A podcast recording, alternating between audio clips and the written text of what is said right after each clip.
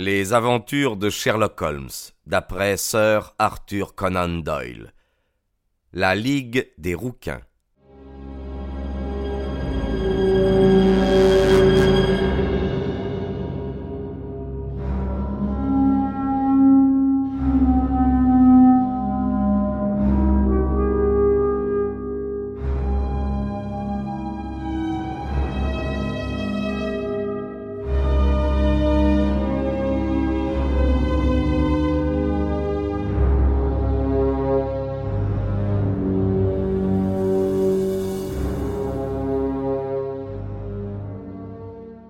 Par le haut, vous n'êtes pas trop vulnérable, remarqua Holmes en levant la lanterne et en regardant autour de lui. Ni par le bas, dit M. Merryweather en frappant de son stick les dalles du sol. Mon Dieu s'écria-t-il, elle sonne creux. Je dois réellement vous prier de vous tenir un peu plus tranquille, dit Holmes avec sévérité. Vous venez de compromettre le succès de notre expédition. Pourrais-je vous demander d'être assez bon pour vous asseoir sur l'une de ces caisses et de ne vous mêler de rien? Le solennel M. Merryweather se percha sur une caisse avec un air de dignité offensée. Holmes s'agenouilla sur le sol. À l'aide de la lanterne et d'une loupe, il examina les interstices entre les dalles. Quelques secondes lui suffirent. Il se remit debout et rangea la loupe dans sa poche. Nous avons une bonne heure devant nous, déclara-t-il. En effet, ils ne prendront aucun risque avant que le prêteur sur gage soit couché. Seulement ils ne perdront plus une minute, car plus tôt ils auront fini leur travail, plus ils auront de temps pour se mettre à l'abri. Nous nous trouvons actuellement, docteur, et vous l'avez certainement deviné, dans la cave d'une succursale pour la City de l'une des principales banques de Londres.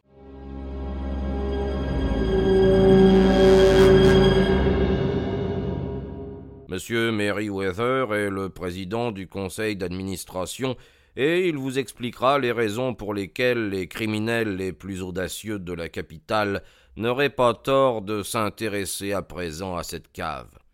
C'est notre or français, chuchota le président, et nous avons été avertis à plusieurs reprises qu'un coup était en préparation. Votre or français? Oui, il y a quelques mois, nous avons eu occasion de consolider nos ressources. À cet effet, nous avons emprunté trente mille Napoléons à la Banque de France. Mais dans la City, on a appris que nous n'avons jamais eu besoin de cet argent frais et qu'il était dans notre cave. La caisse sur laquelle je suis assis contient deux mille Napoléons enveloppés de papier de plomb. Notre réserve métallique est beaucoup plus forte en ce moment que celle qui est généralement affectée à une simple succursale, et la direction redoute quelque chose. Crainte tout à fait justifiée, ponctua Holmes. Maintenant il serait temps d'arranger nos petits plans. Je m'attends à ce que l'affaire soit mûre dans une heure. D'ici là, monsieur Merryweather, faites tomber le volet de votre lanterne. Alors nous resterons dans le noir? J'en ai peur. J'avais emporté un jeu de cartes, monsieur Merryweather, et je pensais que, puisque nous serions quatre, vous auriez pu faire quand même votre partie de bridge. Mais l'ennemi a poussé si loin ses préparatifs que toute lumière nous est interdite. Première chose à faire, choisir nos places. Nos adversaires sont gens audacieux. Nous aurons l'avantage de la surprise, c'est entendu. Mais si nous ne prenons pas le maximum de précautions, gare à nous. Je me tiendrai derrière cette caisse. Vous autres, dissimulez-vous derrière celle-là. Quand je projetterai de la lumière sur eux, cernez-les en vitesse, et s'ils tirent Watson, n'ayez aucun scrupule, abattez-les comme des chiens. Je posai mon revolver armé sur la caisse en bois derrière laquelle je m'accroupis. Holmes abaissa le volet de la lanterne. Nous fûmes plongés dans l'obscurité, et cette obscurité me parut effroyablement opaque. L'odeur du métal chauffé demeurait pour nous convaincre que la lumière n'était pas éteinte et qu'elle jaillirait au moment propice. Mes nerfs exaspéré par cet affût particulier, me rendait plus sensible à l'atmosphère glacée et humide de la cave. Ils n'ont qu'une retraite possible, chuchota Holmes. La maison de Sex Cobber Square. Je pense que vous avez fait ce que je vous avais demandé, Jones. Un inspecteur et deux agents font le guet devant la porte. Par conséquent, tous les trous sont bouchés. Il ne nous reste plus qu'à nous taire et à attendre. Comme le temps nous sembla long. En confrontant nos souvenirs ensuite, nous découvrîmes qu'il ne s'était écoulé qu'une heure et quart avant l'action. Nous aurions juré que la nuit entière avait passé et que l'eau blanchissait déjà le ciel au-dessus de nos têtes. J'avais les membres raides et endoloris, car j'avais peur de faire du bruit en changeant de position. Quant à mes nerfs, ils étaient tellement tendus que je percevais la respiration de mes trois compagnons. Je distinguais même celle de Jones, plus lourde, de celle du président du conseil d'administration de la banque, qui ressemblait à une poussée régulière de soupirs. De ma place, je pouvais observer les dalles par-dessus la caisse. Soudain, mes yeux aperçurent le trait d'une lumière. D'abord, ce ne fut qu'une étincelle rougeâtre sur le sol dallé, puis elle s'allongea jusqu'à devenir une ligne jaune. Et alors, sans le moindre bruit, une fente se produisit et une main apparut, blanche, presque féminine. Cette main se posa au centre de la petite surface éclairée. Elle tâtonna alentour. Pendant une minute ou deux, la main, avec ses doigts crispés, émergea du sol. Puis elle se retira aussi subitement qu'elle était apparue. Tout redevint noir, à l'exception de cette unique lueur rougeâtre qui marquait une fente entre deux dalles. La disparition de la main, cependant, ne fut que momentanée. Dans un bruit de déchirement, d'arrachement, l'une des grosses dalles blanches se souleva sur un côté. Un trou carré béant se creusa et une lanterne l'éclaira. Par-dessus le rebord, un visage enfantin, imberbe, surgit. Il inspecta les caisses du regard. De chaque côté de l'ouverture, ainsi pratiquée dans le sol, une main s'agrippa. Les épaules émergèrent, puis la taille. Un genou prit appui sur le rebord. L'homme se mit debout à côté du trou, et presque au même instant, se dressa derrière lui un complice, aussi agile et petit que lui, avec un visage blême et une tignasse d'un rouge flamboyant.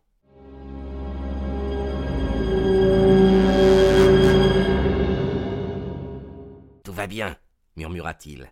T'as les ciseaux, les sacs? Oh bon Dieu, saute, Archie, saute Je m'en débrouillerai tout seul. Sherlock Holmes avait bondi et empoigné l'homme. L'autre plongea par le trou, et j'aperçus le bruit d'une étoffe qui se déchirait, car Jones l'avait happé par son vêtement. La lumière fit luire le canon d'un revolver, mais Holmes frappa le poignet d'un coup de stick, et l'arme tomba sur le sol. Inutile, John Clay, articula Holmes avec calme. Vous n'avez plus aucune chance. J'ai compris, répondit le bandit avec le plus grand sang-froid. J'espère que mon copain s'en est tiré, bien que vous ayez eu les pans de sa veste. Il y a trois hommes qui l'attendent à la porte, dit Holmes. Oh, vraiment? Eh, vous me paraissez n'avoir rien oublié. Puis-je vous féliciter? Bien, moi aussi, je vous félicite, dit Holmes. Votre idée des rouquins était très originale et efficace. Vous retrouverez bientôt votre copain, dit Jones. Il descend dans les trous plus vite que moi. Tendez-moi les poignets afin que j'attache les menottes. Je vous prie de ne pas me toucher avec vos mains crasseuses, observa notre prisonnier tandis que les cercles d'acier se refermaient autour de ses poignets. Vous ignorez peut-être que j'ai du sang royal dans les veines. Ayez la bonté, quand vous vous adresserez à moi, de m'appeler monsieur et de me dire s'il vous plaît. D'accord, répondit Jones ahuri mais ricanant. Eh bien, voulez-vous, s'il vous plaît, monsieur, monter par l'escalier? Nous trouverons en haut un carrosse qui transportera votre Altesse au poste de police. Voilà qui est mieux, dit John Clay avec sérénité. Il s'inclina devant nous trois et sortit paisiblement sous la garde du policier.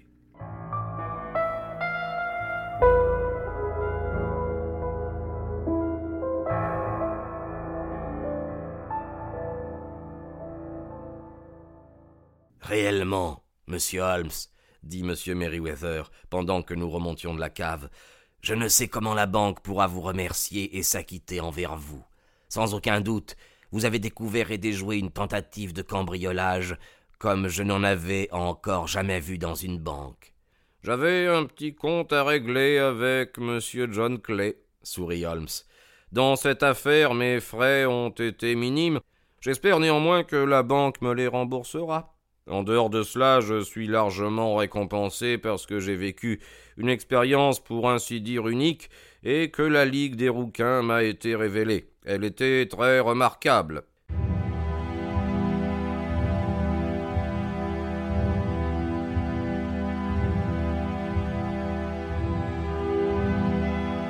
Voyez-vous, Watson, m'expliqua-t-il dans les premières heures de la matinée, alors que nous étions assis à Baker Street devant un bon verre de whisky, une chose me sauta aux yeux tout d'abord. Cette histoire assez incroyable d'une annonce publiée par la soi-disant Ligue des rouquins et de la copie de l'encyclopédie britannique ne pouvait avoir d'autre but que de retenir chaque jour hors de chez lui notre prêteur sur gage. Le moyen utilisé n'était pas banal, en fait, euh, il était difficile d'en trouver de meilleur. C'est indubitablement la couleur des cheveux de son complice qui inspira l'esprit subtil de Clé. Quatre livres par semaine constituaient un appât sérieux, mais qu'était-ce pour eux que quatre livres puisqu'ils en espéraient des milliers? Ils insérèrent l'annonce, l'un des coquins loua provisoirement le bureau, l'autre poussa le prêteur sur gage à se présenter, et tous deux profitaient chaque matin de son absence. À partir du moment où j'ai su que le commis avait accepté de travailler à mi-salaire, j'ai compris qu'il avait un sérieux motif pour accepter l'emploi. Mais comment avez-vous découvert de, de quel motif il s'agissait? S'il y avait eu des femmes dans la maison, j'aurais songé à une machination plus vulgaire, mais il ne pouvait en être question. D'autre part, le bureau de notre prêteur sur gage euh, rendait peu. Enfin, Rien chez lui ne justifiait une préparation aussi minutieuse, longue et coûteuse. Il fallait donc chercher dehors. Mais chercher quoi? Je réfléchis à la passion du commis pour la photographie et à son truc de disparaître dans la cave. La cave, c'était là qu'aboutissaient les fils de l'énigme que m'avait apporté M. Jabez Wilson. Je posai alors quelques questions sur ce commis mystérieux et je me rendis compte que j'avais affaire à l'un des criminels de Londres les plus audacieux et les plus astucieux. Il était en train de manigancer quelque chose dans la cave, quelque chose qui lui prenait plusieurs heures par jour depuis des mois. Encore une fois, quoi? Je ne pouvais qu'envisager un tunnel destiné à le conduire vers un autre immeuble. J'en étais arrivé là quand nous nous rendîmes sur les lieux. Je vous ai étonné quand j'ai cogné le sol avec mon stick, mais je me demandais si la cave était située sur le devant ou sur l'arrière de la maison. Au son, je sus qu'elle n'était pas sur le devant. Ce fut alors que je sonnai. J'espérais bien que le commis se dérangerait pour ouvrir. Nous avions eu quelques escarmouches, mais nous ne nous étions jamais vus. Je regardais à peine son visage. C'étaient ses genoux qui m'intéressaient. Vous avez pu remarquer vous-même combien à cet endroit le pantalon était usé, chiffonné et taché. De tels genoux étaient révélateurs du genre de travail auquel il se livrait pendant des heures. Le seul point mystérieux qui restait à élucider était le pourquoi de ce tunnel. En me promenant dans le coin, je constatai que la banque de la City et de la banlieue attenait à la maison de Jabez Wilson. Quand vous rentrâtes chez vous après le concert, J'alertai Scotland Yard et le président du conseil d'administration de la banque, et la conclusion fut ce que vous avez vu. Et comment avez-vous pu prévoir qu'ils feraient dès le soir leur tentative? À partir du moment où le bureau de la Ligue était fermé, il était certain qu'il ne se souciait plus que Jabez Wilson fût absent chez lui. Par ailleurs, il était capital de leur point de vue qu'ils se dépêchassent, car le tunnel pouvait être découvert ou l'or changé de place. Le samedi leur convenait bien, car ils avaient deux jours pour disparaître. C'est pour toutes ces raisons que je les attendais pour hier soir. Oh.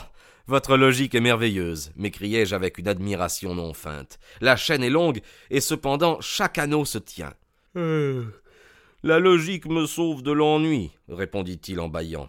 Hélas, je le sens qui me cerne encore. Ma vie est un long effort pour m'évader des banalités de l'existence. Ces petits problèmes m'y aident. Et de plus, vous êtes un bienfaiteur de la société, ajoutai-je. Il haussa les épaules. Peut-être après tout cela sert-il à quelque chose? L'homme n'est rien, c'est l'œuvre qui est tout, comme Flaubert l'écrivait à George Sand.